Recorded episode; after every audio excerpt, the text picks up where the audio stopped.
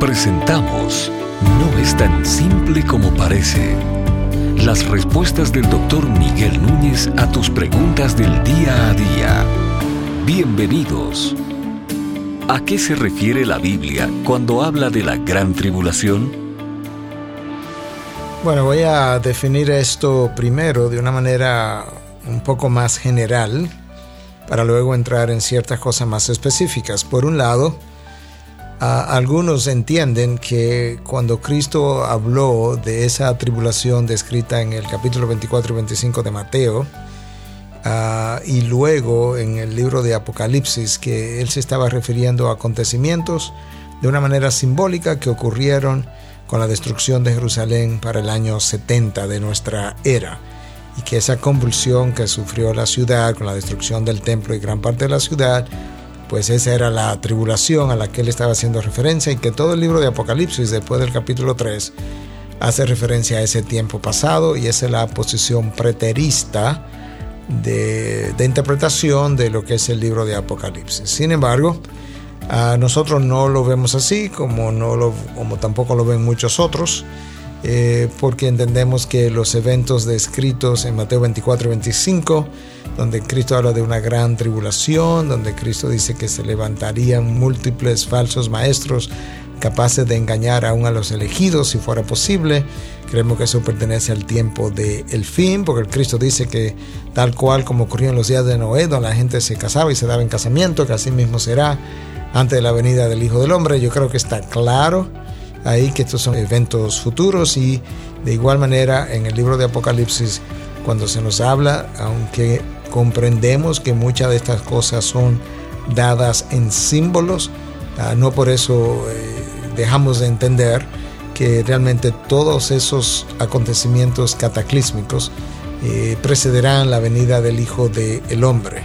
Y que entonces ah, la gran tribulación de que habla el libro de Apocalipsis se refiere precisamente a acontecimientos de orden mundial, eh, capaces de ser sentidos por toda la población de la tierra y que van a preceder la venida del Hijo del Hombre. Y para agregar a esto, cuando tú lees el libro de Daniel, cuando tú llegas al capítulo 12, eh, comenzando en el versículo 1, dice que en aquel tiempo, hablando de esa tribulación, se levantará Miguel, el gran príncipe que vela sobre los hijos de tu pueblo, Será un tiempo de angustia, cual nunca hubo desde que existen las naciones hasta entonces.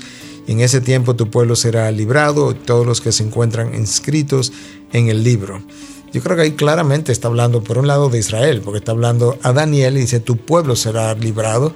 Bueno, eso no ha ocurrido, no, no ha ocurrido uh, un momento de liberación del pueblo judío. Realmente el pueblo judío se constituyó como nación otra vez en 1948 y entendemos nosotros, no tengo el tiempo para entrar en los detalles, pero entendemos que llegará el momento donde esa misma nación será asediada otra vez por las naciones de la tierra y que Dios la librará de una manera milagrosa y tal como dice el capítulo 12 del libro de Daniel. Ahora, eh, la tribulación, algunos la entienden como un periodo abierto de mucha tribulación por un número de, años y otros eh, pues la hemos entendido como un periodo de, de siete años eh, que hace referencia a las, eh, la semana número 70 de la profecía de Daniel. Daniel ah, nos habla de 70 semanas que han sido decretadas sobre tu pueblo. Él describe unas 69 semanas primero, que él divide en 62 semanas y 7 semanas que forman 69. Y luego habla de una semana final, la semana número 70, que aparentemente está separada de las primeras 69 semanas y entonces esa última semana corresponde a ese periodo de tribulación. Nosotros conocemos las semanas como semanas de siete días, sin embargo en el lenguaje hebreo la palabra semana básicamente implica un número siete, que puede ser siete días, siete, semanas, siete años, ah, siete periodos.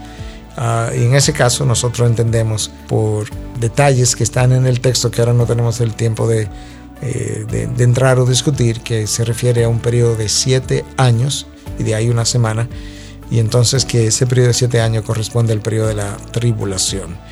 En esencia y a rasgos generales, a eso que nos estamos refiriendo cuando hablamos de la gran tribulación. Entonces tú tienes descripción de esa tribulación en Mateo 24, 25, tú Tiene descripción de eso en Daniel 12 y tiene descripción de esa gran tribulación en los capítulos del libro de Apocalipsis. ¿Estás pensando en algún tema que no es tan simple como parece? ¿Quieres saber la opinión del doctor Miguel Núñez sobre un tema en particular? Envíanos tu pregunta a través de nuestra página de internet integridadysabiduría.org. Gracias por tu gentil atención y será hasta la próxima.